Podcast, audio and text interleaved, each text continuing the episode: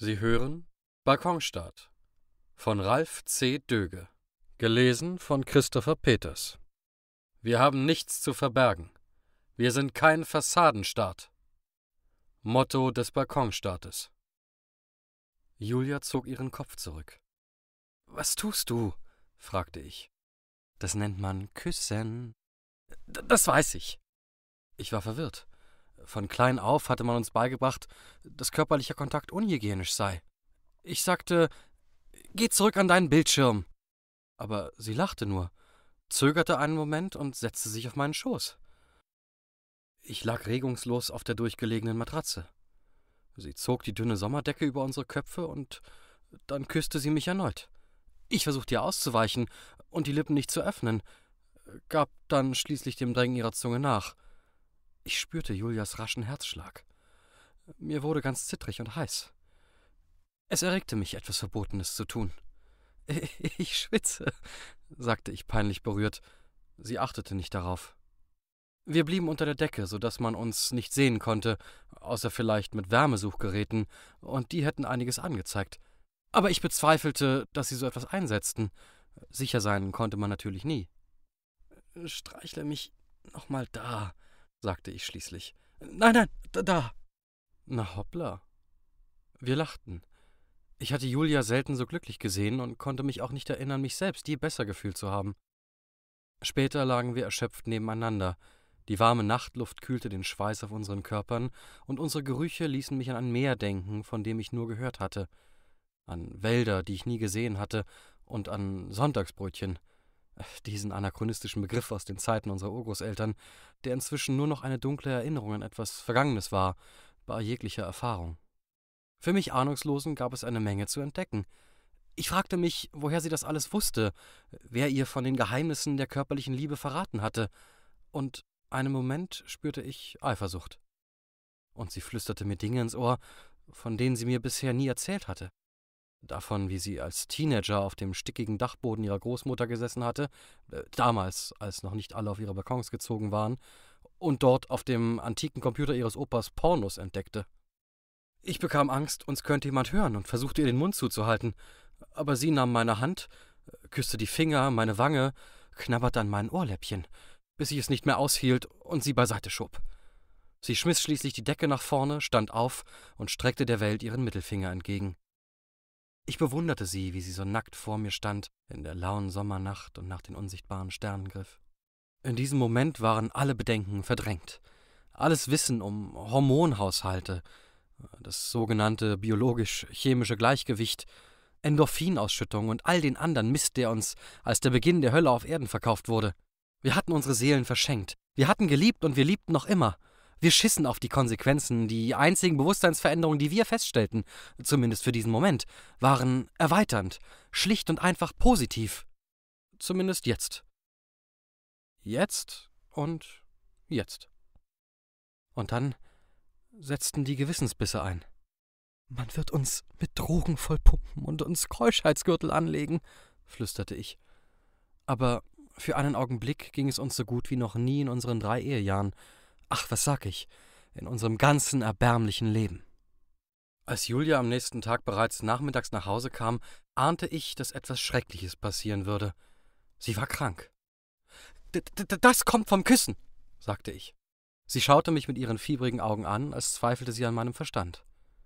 Mir gingen Horrorstories von Geschlechtskrankheiten durch den Kopf, und ich begann mich unentwegt zwischen den Beinen zu kratzen. Hat er nicht beim Pinkeln wehgetan? Tat er nicht schon seit der vergangenen Woche weh? Ich leg mich ein wenig hin, sagte sie. Okay.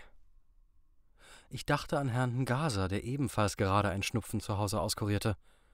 Sollte ich ihm von der vergangenen Nacht erzählen? Er war schließlich mein bester Freund, aber wenn ich ihn damit reinzog und er es nicht meldete, würde er sich strafbar machen. Also war es besser zu schweigen. Schließlich ging es hier nicht um solche Kleinigkeiten wie verbotene Musik. Hier ging es um die Grundfesten unserer Gesellschaft. Wer Sex hatte, hatte etwas Privates, also etwas, das er vor anderen zu verbergen versuchte. Außerdem führte Sex zu Unlust. Unlust zu arbeiten. Und das war nun wirklich das Schlimmste, was unserer Gesellschaft passieren konnte. Sie waren schon da, als Julia erwachte. Eigentlich sollte es für uns ein inoffizieller Ruhetag werden.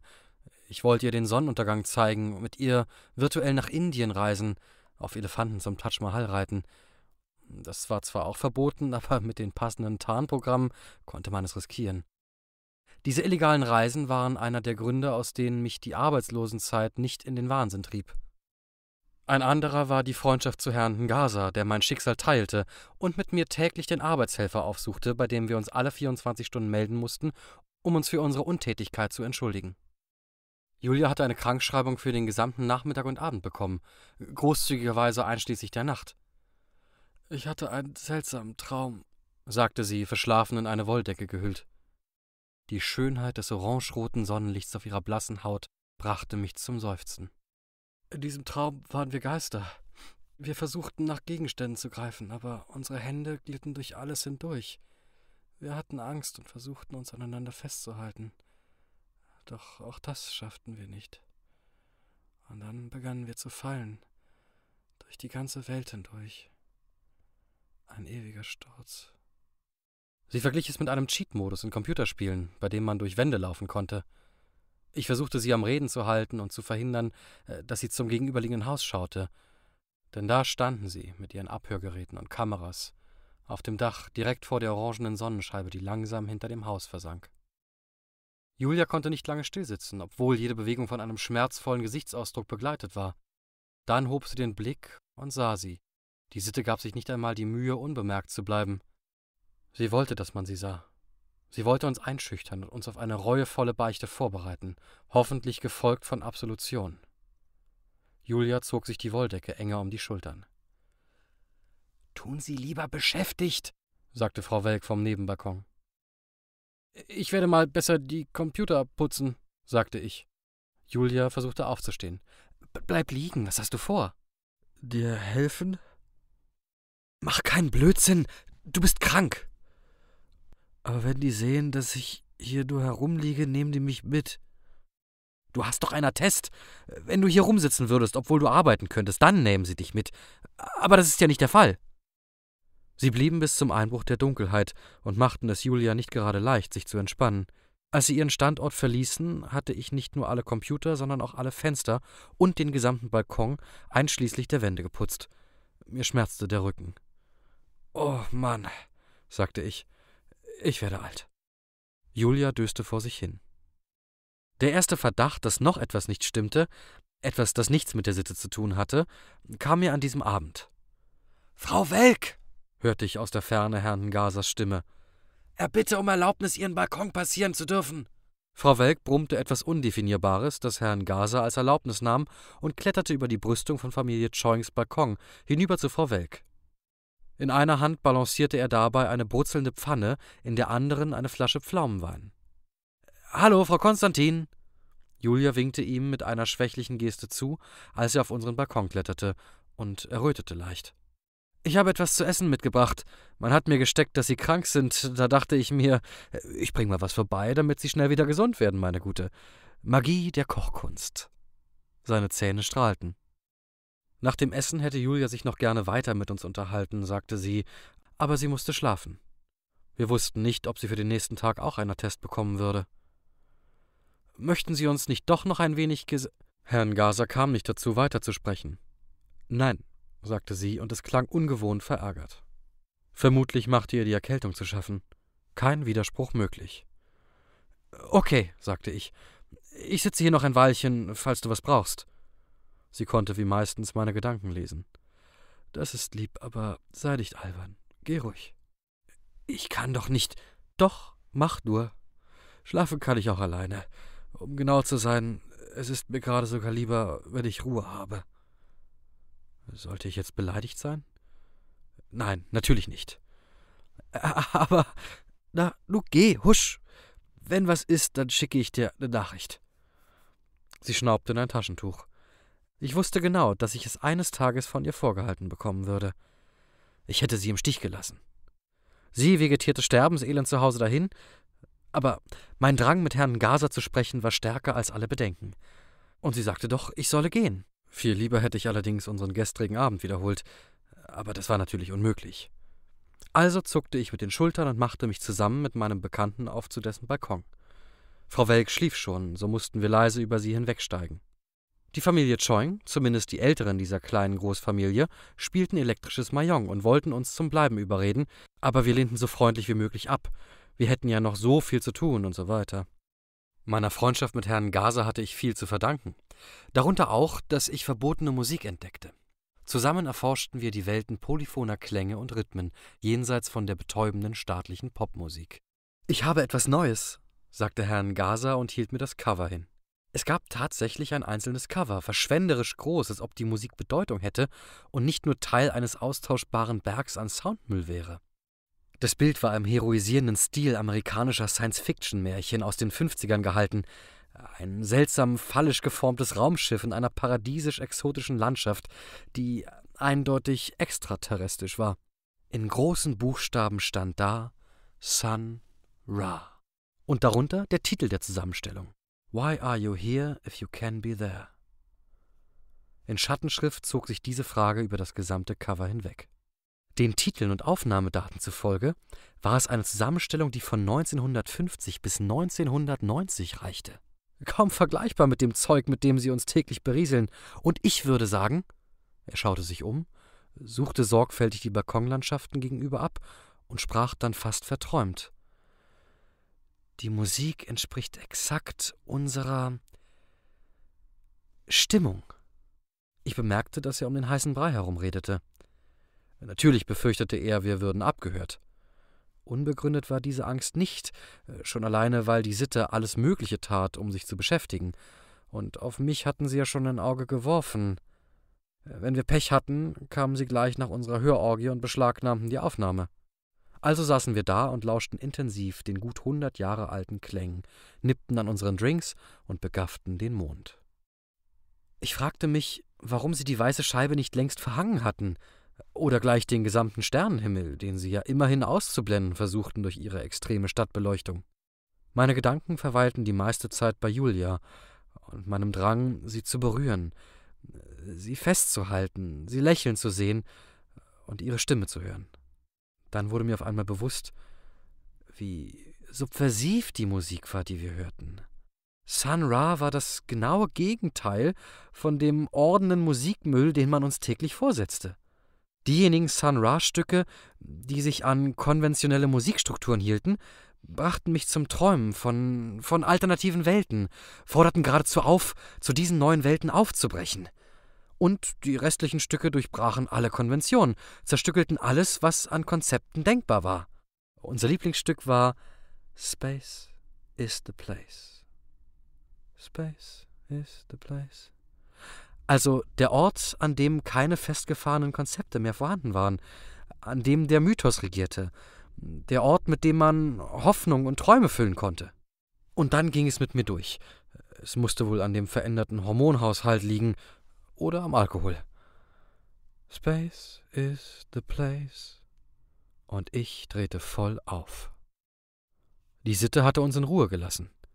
Die Nachbarn waren über unsere nächtliche Lärmattacke überrascht aber niemand hatte sich beschwert. Als ich zurückkehrte, erwachte Julia. War's schön? fragte sie verschlafen. Ich nickte und setzte ihr Kopfhörer auf. Das musst du hören, sagte ich. Ihr Gesicht war ganz warm und weich. Ich strich ihr Haar beiseite und küsste sie sanft. Dann spielte ich ihr Space is the Place vor, in einer Version, die über 20 Minuten ging. Sie war zu Tränen gerührt. Nochmal, ich drückte auf Play, und wir küssten uns erneut und drifteten in eine alternative Welt. Du sitzt da und wartest auf den Regenguss. Die schwarze Wolke schwebt schon seit langem über dir. Irgendwann muss es passieren und alles aus den Fugen geraten.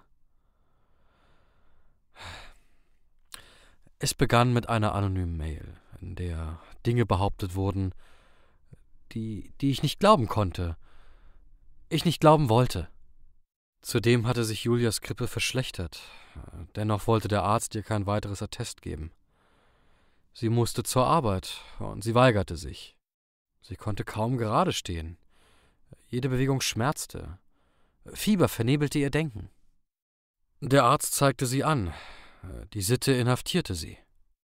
Das war fast der gleiche Moment, in dem ich durch die Mail von ihrem Abenteuer mit Herrn Gaza erfuhr. Er hatte sie besucht, noch vor unserer ersten Nacht. Und es sprach alles dafür, dass sie miteinander geschlafen hatten.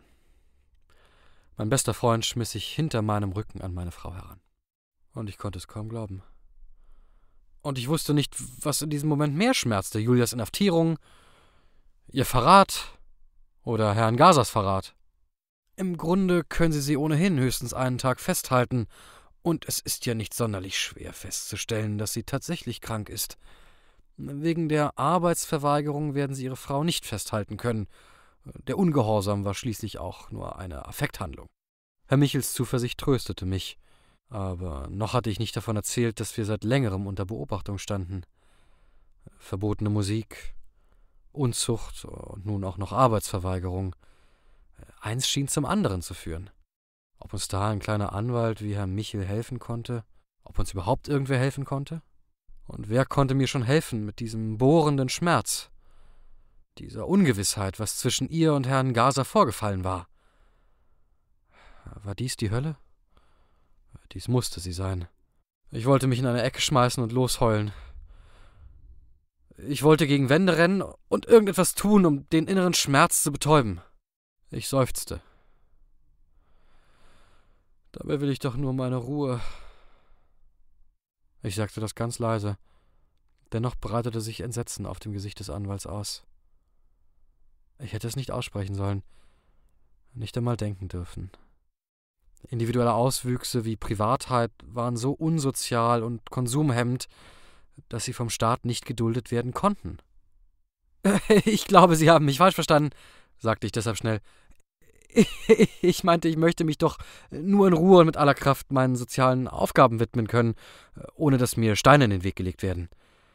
Es ist eine Schande, dass ich arbeitslos bin und unproduktiv. Einen Moment drohte sich der Inhalt meines Magens über die warmen Balkonfliesen zu ergießen. Dann werde ich mal zur Sitte aufbrechen, sagte Herr Michel. Er verabschiedete sich von uns und begann, die Feuerleiter hinabzusteigen. Herrn Gaser legte eine Hand auf meine Schulter. Da stand es nun neben mir. Dieses Schwein. Ich möchte Ihnen jemand vorstellen, sagte er. Vielleicht. Er schien sich den Satz noch einmal zu überlegen. Vielleicht sollte ich ihn denunzieren. Ich spielte einen Moment mit dem Gedanken, und zu meiner Überraschung merkte ich, dass ich ihn ernst meinte. Aber ich sagte nichts. Er sollte selber kommen, sich entschuldigen. Bis jetzt schien er noch nicht zu wissen, dass ich es wusste. Ich wollte sehen, wie lange er dieses mein bester Freund Spiel aufrechterhalten würde. Wir kletterten über mehrere Etagen hinweg, bis ich in einem labyrinthischen Chaos aus Auf und Ab von Balkon zu Balkon völlig die Übersicht verloren hatte. Das war beabsichtigt, wie ich heute weiß. Irgendwann erreichten wir unser Ziel, einen seltsam gemütlich anmutenden Balkon, der zur Nachmittagssonne ausgerichtet war. Zwei Männer werkelten an Geräten herum, die wie alte Radios aussahen. Sie begrüßten uns überschwänglich. Ob die auch mit ihr geschlafen hatten? Heinz, sagte der eine und gab mir seine Hand. Äh, hallo, Herr Heinz, sagte ich. Nichts da, einfach nur Heinz. Und das ist Humberto. Der andere Mann nickte mir zu und drückte einen Knopf auf seinem Tisch. Sofort veränderte sich das Licht, als hätten sich grüne Glaswände von allen Seiten des Balkons aufgebaut. Optische Täuschung, sagte Humberto stolz. Die sehen und hören jetzt eine Animation von uns. Und wir können uns in Ruhe unterhalten. Er grinste breit. Setzt euch, sagte Heinz. Die zwei alten Radios entpuppten sich als zwei ultramoderne Rechner. Humberto saß oder hing vielmehr lässig in einem Stuhl und begann nach einem Wink von Herrn Ngasa mit seinem kleinen Vortrag. In unserer totalitär-kapitalistischen Gesellschaft hat nichts einen höheren Wert als Information. Fast jeder unserer Berufe hat etwas mit Informationsverarbeitung, zumeist Zensur oder Informationsbeschaffung zu tun. Nicht umsonst sind die staatlichen Organisationen zur Bespitzelung und Überwachung der Bürger und Medien die größten Unternehmen unserer Zeit. Genau genommen, sagte Heinz, sind wir eine Desinformationsgesellschaft. Informationen sind Waffen, Viren für den Geist, ein Kampfmittel, ein Machtmittel, so wie euer kleiner Angriff auf die Nachbarn mit Sun Ra. Mir schwante Schreckliches. Sie sind Terroristen, sagte ich atemlos. Wir duzen uns hier sagte Heinz. Aber um dich zu beruhigen, wir würden uns nicht als Terroristen bezeichnen. Wir sind äh, Dekodierer. Wir versuchen, die Strukturen freizulegen, nach denen unsere Gesellschaft funktioniert, und natürlich Alternativen aufzuzeigen, Auswege zu finden. Die Leute da oben, fuhr Humberto fort, nutzen geschickt unsere natürliche Konditionierung, unseren metaphysischen Glauben an eine unabhängige Realität, unabhängige Information. Sie reden uns ein, dass es ein da draußen gäbe, objektive Realität, Natur, losgelöst von uns, und dass wir dieses Außen auf oder wahrnehmen, verarbeiten und als Kultur wieder ausscheiden. Diesen Code oder Code versuchen wir zu entschlüsseln, kulturelle Konzepte als solche erkennbar zu machen. Denn diese Konstruktionen sind die Mauern unseres Gefängnisses, das Fundament unserer Unfreiheit. Sie machen uns glauben, es gäbe nur diese Welt, und sie könne nur so sein, wie sie ist, die beste aller möglichen Welten. Sie haben unser Denken mit ihren Konzepten verseucht und uns zu Zombies gemacht, zu Sklaven ihrer 24-Stunden-Konsumgesellschaft. Er hatte sich in Rage geredet. Heinz machte mir einen durchaus vernünftigeren, weil freundlicheren und weniger geheimnisvollen Eindruck. Er wirkte entspannter, aber eigentlich war mir das egal. Ich fragte mich vielmehr, wieso Herrn Gaser mich überhaupt hierher gebracht hatte. Heinz und Umberto bieten uns an, auf den Mond zu flüchten. Stellen Sie sich vor, ein Leben in Freiheit, gestaltet nach Ihren individuellen Konzepten, ohne Vollbeschäftigung, ohne Zensur, ohne Vorschriften. Sie können selber über Ihr Leben bestimmen. Wie soll das gehen? fragte ich. Man, man, man, muss doch arbeiten. Eine Horrorvision des totalen Müßiggangs tat sich tief in meinem Geist auf. Alles, wovor ich seit meiner Kindheit gewarnt worden war. Lustlosigkeit, Schläfrigkeit, freies Denken ohne Sinn und Verstand. Zielloses Leben. Wozu? Aber wenn Sie möchten, können Sie sich einen Job basteln. Freiheit! Heinz und Humberto hoben wie durch einen Pawlowschen Reflex die Faust in den Himmel und wiederholten Freiheit! Ich war ein wenig ratlos, um nicht zu sagen verängstigt und abgestoßen. Du kannst dich den ganzen Tag mit Julia vergnügen. Wir könnten eine Jazzband gründen. Erwähn nicht ihren Namen! Sagte ich, und mein böser Tonfall erschreckte nicht nur ihn, sondern auch mich selbst. Dann wurde mir bewusst, dass wir uns geduzt hatten. Das war das erste Mal in den fünf Jahren, die wir uns kannten. Es hatte etwas Verwegenes. Erst mit meiner Frau schlafen und dann brachte er mich noch dazu, ihn zu duzen. Damit musste ich nun erst einmal fertig werden. Wir waren auf Herrn Gasers Balkon zurückgekehrt. Herrn Gaser, dunkelhäutig, mit seiner runden Brille, seinem runden Gesicht, dem bubenhaften Lächeln und der Glatze. Er hatte alles gestanden, vermutlich nur, weil es inzwischen zu offensichtlich war, dass ich wusste, was geschehen war. Dabei wusste ich nur, dass etwas geschehen war. Nun wusste ich auch, was. Sie hatten tatsächlich miteinander geschlafen. Einmal. Es war eben passiert, wie er meinte. Mir, mir war das in all den Jahren nie passiert. Er liebte sie nicht, er fände sie aber wahnsinnig interessant. Sie erinnere ihn an seine Ex-Frau. Und das lag nicht daran, dass sie den gleichen Vornamen trug. Ich überlegte, wie ich ihn am befriedigendsten töten konnte. Aber ich habe dir doch alles gebeichtet, jetzt darfst du mir nicht mehr böse sein, sagte er. Wenn du meinst, ich soll verschwinden, dann sag es ruhig. Ich liebe sie nicht. Ich will dir nicht im Weg bei ihr stehen. Es. Blödes Arschloch! Wie kannst du so etwas hinter meinem Rücken tun? Und, und, und überhaupt, wo du doch weißt. Er schwieg. Wenn du sie wenigstens wirklich lieben würdest, dann wäre es ja verständlich. Rational betrachtet. Letztlich muss sie entscheiden. Liebt sie dich? Herrn Gaser zuckte mit den Schultern. Um 1900 hätten wir uns jetzt duelliert, sagte ich. Vielleicht sollten wir das tun. Er, er lachte nur. Vielleicht sollten wir sie entscheiden lassen, wen sie will. Ja, aber das hat nichts mit dem Verrat an unserer Freundschaft zu tun, sagte er. Hat es das nicht? Die, die Frage ist, was dir wichtiger ist. Julia oder unsere Freundschaft? Und bevor du antwortest, sage ich für mich meine Frau. Ich weiß selbst nicht, was in mich gefahren ist. Du, du, du weißt schon, die, die Hormone. Ja, aber es ist nicht unbedingt nett. Von mir gewesen. Ngasa schaute zu Boden. Ja, du Vollidiot. Aber geschehen ist es jetzt. Jetzt müssen wir da durch. Also doch Duell? Okay, aber ich schlage dich tot, sagte ich. Das Leben ist doch ein Scheißhaufen. So könnte man es ausdrücken. Ich wollte mich ganz sicher nicht verlieben. Ich auch nicht. Und ich denke, du hast es nicht. Hm, was man nicht so alles sagt. Ich weiß auch nicht. Vielleicht habe ich es nicht. Aber ich weiß, dass ich könnte. Wie tragen wir es aus? Hm, ich habe hier zwei Schmetterlingsköcher. Ngasa kramte die Netze hinter einem Stuhl hervor. Sammelst du noch? Eigentlich nicht. Okay, nehmen wir die. Jeder ging an ein Ende des Balkons. Wer zuerst blutet, hat verloren. Ich schlage dich tot, sagte ich. Die Wiederholung des Satzes macht es für mich auch nicht glaubwürdiger. Und dann begannen wir aufeinander einzudreschen. Mein ganzer Hass auf die Welt brach mit jedem Schlag auf Herrn Gaza nieder. Die Netze flogen nur so durch die Luft. Auf anderen Balkons versammelten sich Zuschauer, die nach und nach anfeuerten und zu schlichten versuchten. Ich erwischte Herrn Gaza schließlich direkt auf der Nase, dass das Blut nur so herausschoss. Okay, sagte ich zuerst befriedigt, dann erschrocken. Herrn Gaza ging auf die Knie und versuchte das Blut mit den Händen zu stoppen. Oh je. Ich reichte ihm ein Taschentuch. Ich hoffe, es ist nichts gebrochen. Ich glaube nicht. Ich verstand ihn kaum hinter den vorgehaltenen Händen. Ich half ihm auf und führte ihn zu einem Stuhl. Wir sollten was trinken. Ja. Hast du noch den Whisky? Ich fand ihn und füllte zwei Gläser. Das war einer dieser Momente, die für immer in meiner Erinnerung eingebrannt bleiben, vermute ich. Die Atmosphäre hatte sich verändert.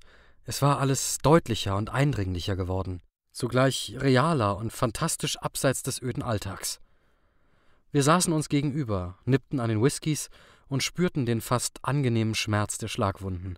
Wir lächelten. Mein Groll war noch da, aber der Hass hatte sich gelegt. Trotz allem war das ein guter Tag, ein intensiver Tag. Würde ich Herrn Gaser in Zukunft vertrauen können? Würde ich Julia vertrauen können? Ich sehnte mich nach ihr. Das Honiggelb in meinem Glas weckte Erinnerungen an einen weiteren dieser unauslöschbaren Momente. Julia hatte mich noch einmal geweckt in jener Nacht. Eine Bienenwachskerze brannte, der süße Geruch, das zarte Licht. Es war warm. Julia schwitzte leicht. Leise lief Offizium von Gabarek im Hintergrund. Saxophon und Chorgesang transformierten sich mit der Wärme der Kerzenflamme und Julias nacktem Körper an meiner Haut zu einem Kokon, einem Ausdruck von Einheit, bar jeglicher Einsamkeit, bar jeglicher zeitgebundener Existenz. Wir waren für einen Moment vollkommen und untrennbar ineinander verwoben. Das war der Augenblick in meinem Leben, den wiederzufinden ich zu meiner Lebensaufgabe gemacht habe. Aber konnte ich jemals wieder genug Selbstverlassenheit, genug Vertrauen aufbringen nach dem, was geschehen war? Ich glaube, ich bin jetzt erst erwachsen geworden, sagte ich, oder zumindest ein klein wenig reifer. Herrn Gaser zog die Nase hoch, betrachtete mich eindringlich, aber er sagte nichts. Am besten ist es, dachte ich ein wenig später, als ich wieder alleine auf meinem Balkon saß, wenn ich mich zurückziehe. Wenn sie Herrn Gaser wirklich wollte, konnte ich ohnehin nichts tun. Schade war nur, dass ich nie wieder Vertrauen würde aufbauen können, weder zu meiner Frau noch zu meinem angeblichen Freund, möglicherweise auch gar keinem menschlichen Wesen gegenüber. Vielleicht war in Wirklichkeit ja auch ich das Problem an der Sache. Schließlich stand ich ihnen im Weg. Schließlich war ich derjenige, der vor Wut und Trauer und Hass und Liebe verging. Schließlich war ich derjenige, den Julia so wenig liebte, dass sie fremdging. Vor allem erschreckte mich meine Boshaftigkeit und Aggressivität. Ich spielte erneut mit dem Gedanken, Herrn Gaza zu denunzieren. Ihn und seine Terroristenfreunde.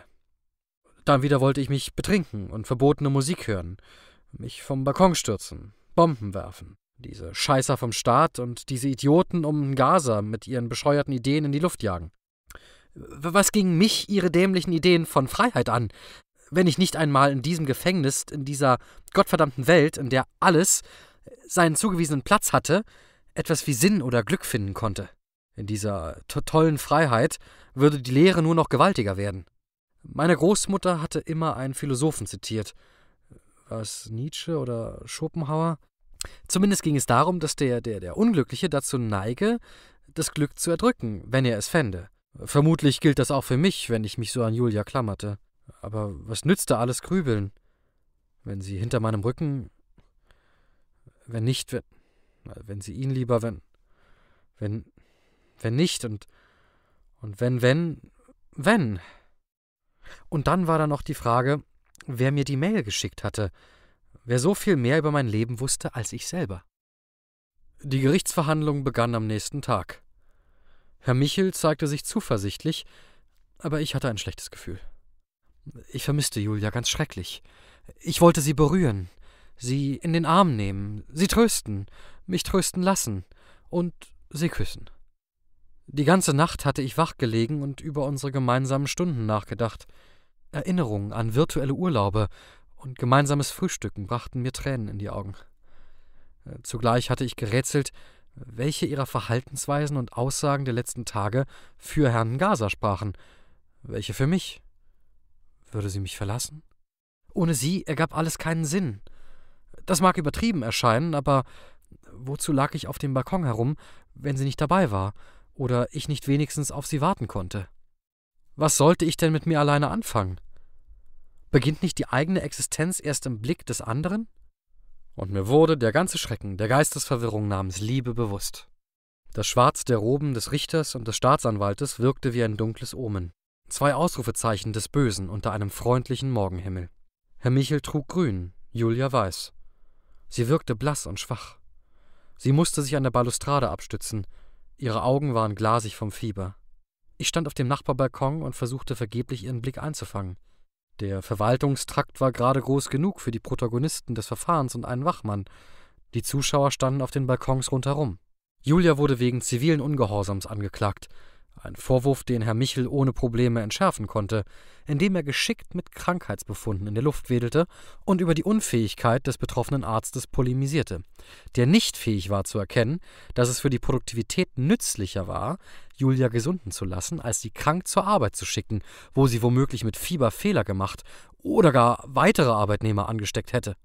Herr Michel machte den Eindruck, die Zuschauer brachen ab und zu in erstaunte und entrüstete Ah und Oh Rufe aus. Den Staatsanwalt schien das alles nicht zu rühren. Ich fragte mich, ob der Mann aus beruflicher Souveränität so gelassen blieb oder aus untrüglicher Gewissheit, dass er im Recht sei. Es stimmt, sagte er schließlich. Sie haben mit all dem recht, Herr Michel. Er legte eine rhetorische Pause ein, die er mit einem gütigen Lächeln ausfüllte. Was Sie nur anzudeuten wagen, spreche ich für Sie aus. Die Sache ist nur ein Scheinvorwand. Aber nein, sagen wir es treffender. Der auslösende Punkt. Es liegen weitere Vergehen vor, die sich in ihrer Gesamtheit zu einer Handlung geradezu terroristischer Subversivität vereinen.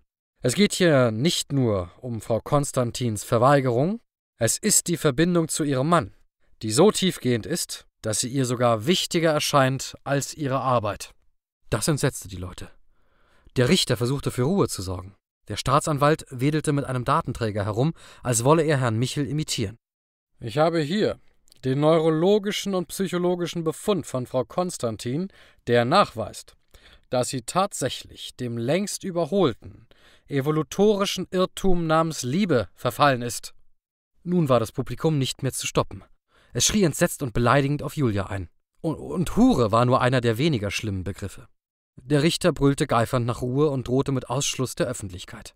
Der Staatsanwalt fuhr fort, weiterhin das fast freundliche Lächeln auf den Lippen. All unsere Prinzipien der Stabilität, der Rechtschaffenheit und der Ordnung, die durch Arbeit und Konsum gewährleistet sind, werden von der bloßen Existenz der Angeklagten in Frage gestellt. Und deshalb beantrage ich eine Zerschlagung dieses subversiven Geistes. Eine Neujustierung des Informationsgehaltes ihres Bewusstseins im Sinne unserer gesellschaftlichen Werte. Ich musste mich an Herrn Gaser festhalten. Das konnte doch alles nicht wahr sein. Herr Michel erhob Einspruch, aber niemand achtete auf ihn. Tumult brach aus. Zudem, und nun wurde das Lächeln des Staatsanwaltes hart, Frau Konstantin hat nicht nur mit ihrem Mann Unzucht getrieben, sondern zuvor auch noch mit ihrem Nachbarn, Herrn Ngasa, dem besten Freund ihres Mannes. Die Zuschauer wurden noch lauter. Wir können nicht dulden, sagte der Staatsanwalt, als wieder Ruhe eingekehrt war, dass unsere gesellschaftlichen Prinzipien hinter individuelle Träumereien gestellt werden, dass sie von der Idiotie einer einzelnen Person untergraben werden. Deshalb bin ich für die sofortige Einweisung in eine staatliche Klinik und für die Standardbehandlung gegen private Umtriebe. Elitäres, egozentrisches Gebaren hat keinen Platz in unserer Zivilisation. Was zählt, ist das Maß der Masse, der Mittelwert, die Mittelmäßigkeit. Vereinzelte Heilrufe erklangen. Das Gericht zog sich zur Beratung zurück. Das wird nichts, sagte Herr Ngasa. Herr Michel kam zu uns. Staatlich verordnete Lobotomie, brüllte er entsetzt. Das ist ja wie im Mittelalter. Ihm war sichtlich egal, dass er sich moralisch fragwürdig benahm. Es tut mir leid, sagte er. Anscheinend wollen Sie ein Exempel statuieren. Sie wissen, dass in einer Informationsgesellschaft nur die Show zählt. Unser ganzes Leben ist zu einem einzigen Simulacrum verkommen. Das war der Moment, in dem ich begriff, dass es in dieser Gesellschaft keine Zukunft für mich geben konnte. Nicht einmal eine, in der ich vor mich hin vegetierte. Man würde mir nicht die Ruhe lassen, und ohne Julia wollte ich ohnehin nicht existieren. Ich musste etwas tun. Herrn Gaser schien meine Gedanken zu erraten. Vergiss es, sagte er. Wir kommen nicht an sie heran. Keine Chance. Sie werden sie noch heute abtransportieren, und morgen wird sie wieder nach Hause kommen. Fügsam, arbeitswillig, gesellschaftskonform. In mir liefen Gewaltfantasien ab. Ich schoss mit imaginären Waffen um mich, von denen ich nicht einmal gewusst hätte, wie sie funktionierten, warf Granaten, befreite Julia, rächte mich an dem Staat für mein verpfuschtes und sinnentleertes Leben. Das Urteil wurde verkündet in Abwesenheit der Angeklagten, die bereits auf dem Weg in die Klinik war. Herrn Gaser brachte mich nach Hause, zurück auf meinen Balkon. Wir hätten in Freiheit leben können, sagte ich, wenn wir doch nur woanders geboren wären. Ihr beide könnt noch immer in Freiheit leben. Nach der Gehirnwäsche? Was in ihr war, kann erneuert werden. Der Trost klang schal. Was erschafft eine Persönlichkeit? Von der Julia, die ich kannte, würde morgen nur noch die Hülle übrig sein. Und vielleicht ein paar unverfängliche Erinnerungen. Ich betrank mich an diesem Abend und hörte in einem selbstzerstörerischen Anfall Sun Ra's Space is the Place. In der Nacht erhielt ich auf meiner Uhr eine Nachricht. Ich kann Ihnen helfen lautete sie, gefolgt von einer Adressangabe, die mich schlucken ließ. Irgendwo in den dunklen Ecken des Randbezirks lag die Antwort und vielleicht die Lösung meiner Probleme. Die Randbezirke des Staates unterlagen besonderen Regeln. Es gab eine Ausgangssperre nach Einbruch der Dunkelheit. Hier gab es alles Verbotene, von Drogenhäusern bis zu Bordellen. Ich hatte bisher natürlich nur in Gerüchten von diesen Etablissements gehört. In den Randbezirken, die ehemals die Anfänge des Balkonstaates waren, gibt es nur noch separate Balkons, wohnlich eingerichtete Hinterräume und Kneipen mit Namen, die an die Anfänge des Staates erinnerten, wie Campanella und Platons Staat. Aber inzwischen war hier alles heruntergekommen, und es bedeutete schon ein hohes Wagnis, von einem Balkon zum anderen zu klettern. Man musste manchmal springen, die Balustraden waren verrostet, morsche Bretter dienten hier und da als Verbindungen. Es war dunkel und feucht, glitschig, dreckig, unhygienisch und abstoßend. Und dann musste ich sogar den öffentlichen Bereich verlassen und einen düsteren Flur betreten. Die Wände waren feucht. Alte Tapete blätterte ab, auf dem Boden lagen antiquierte Neonröhren, die kaum genug Licht spendeten, um die Ecken und Türrahmen auszuleuchten, in denen Diebe, äh, Meuchelmörder und Huren den wenigen Passanten auflauerten. Trotz aller Gefahren kam ich wohlbehalten vor der gesuchten Wohnungstür an. Sie öffnete sich wie von alleine. Vor mir stand ein etwa fünfzig Jahre alter Mann. Kommen Sie rein, sagte er und schloss die Tür wieder hinter mir. Wir schwiegen. Dann wies er mit einer Bewegung, als sei es ihm gerade erst wieder eingefallen, was man in so einer Situation tut, auf einen zerschlissenen Sessel hin. Sein Stoff war befleckt, zerrissen und stank unangenehm und undefinierbar. Dennoch setzte ich mich hin und wartete. Ich kann Ihnen helfen, wiederholte der Mann die Worte aus seiner Mail und verstummte. Wie mag das wohl gehen? fragte ich, als es mir zu dumm wurde, auf sein Weiterreden zu warten. Er nickte langsam. Ich betrachtete die vergilbten Wände, von denen Wasser tropfte. Wie konnte man hier nur leben? Es gab nur ein Fenster und. Und das war kaum zu glauben. Keinen Balkon. Erst einmal müssen wir Ihr Problem einkreisen, sagte er und wartete auf meine Reaktion. Mhm, sagte ich. Das genügte ihm. Sie leiden. Ihre Brust zerbirst unter dem Schmerz der Eifersucht und der Liebe zu ihrer Frau. Sie leiden an dem, was passiert ist, und wegen dem, was jetzt gerade ihrer Frau passiert. Und sie werden noch mehr leiden, wenn sie zurückkehrt und eine völlig andere geworden ist. Ich spürte Aggression in mir aufkochen. Vielleicht sollte ich diesen Schwätzer einfach aus seinem verdammten Fenster schmeißen. Ich kann Ihnen ein Mittel gegen Ihr Leiden geben. Ein Mittel, das dem nicht unähnlich ist, das man Ihrer Frau in diesem Moment initiiert. Es wirkt wie ein Reset für Ihr Emotionsleben. Ich horchte auf. Warum sollte er das tun? Was sprang für ihn dabei heraus? Er befreite mich aus meinem Leid wohl kaum aus Nächstenliebe. Ich fragte ihn. Er lachte träge. Ich kann es Ihnen sagen, weil ich Ihre Erinnerung blockieren werde. Zumindest die Erinnerung an diesen einen Moment. Ich werde Ihnen eine Wanze implantieren, damit Sie uns zu Herrn Gazas Freunden führen. Der Preis dafür ist Ihr Seelenheil. Dann begann die Befragung. Und ich erzählte alles, was ich wusste über Herrn Gaza und dessen Terroristenfreunde. Er hatte versprochen, dass meine Erinnerungen intakt bleiben würden, bis auf die eine Sache, die ich vergessen sollte. Diese eine Sache hatte ich tatsächlich vergessen, und ob noch mehr gelöscht wurde, das, das konnte ich nicht sagen. Wie denn auch? Er hatte davon gesprochen, dass seine Droge eine verbesserte Variante der staatlichen Version war, die durchaus mehr irreparable Schäden anrichtete und Erinnerungen teilweise unwiederbringlich auslöschte. Gegen acht Uhr morgens brachten sie Julia zurück. Ihr Attest galt bis zum Abend, so dass sie zur Nachtschicht wieder arbeiten musste. Sie war noch immer blass, wirkte leer und desorientiert, aber das Fieber war gesunken. Ich versuchte, sie in die Arme zu nehmen, weil ich mich erinnerte, dass man das so tat. Sie ließ es sich gefallen, stand aber nur kalt da und schaute ein wenig verwirrt nach vorn. Ich ließ sie los. Mir ist so leicht, sagte sie nach einer Weile. Ich lächelte dumm vor mich hin. Um siebzehn Uhr kam Herrn Gaser. Er bemerkte unsere leeren Blicke, wie er mir später erzählte, wollte sich aber gerade damit nicht auseinandersetzen. Und mein erster, selbstsüchtiger, aber emotionsloser Gedanke war, würde sie ihn wiedererkennen? Würde sie sich in ihn verlieben? Würde sie mich verlassen? Aber damit konnte ich mich später beschäftigen. Musste ich mich später beschäftigen. Herrn Gaser betrachtete uns traurig. Ich bringe euch hier weg, sagte er leise. Es fiel ihm nicht schwer, Julia und mich zu überreden, ihm zu folgen.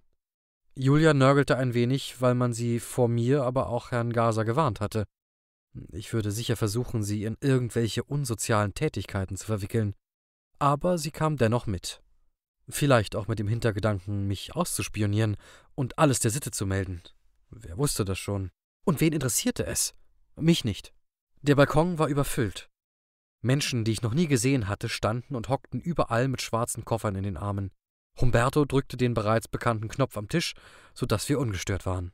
Wie geht's? fragte er. Ich weiß nicht, sagte ich.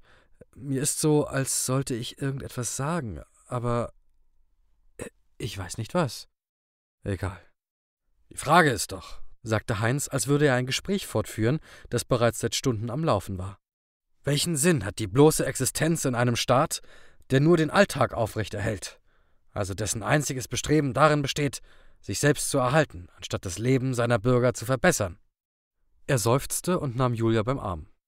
Man hat Julia entliebt, ihren biochemischen Haushalt wieder in das sogenannte Gleichgewicht gebracht aber nichts steht uns im Weg, von neuem in ihr Emotionen zu wecken.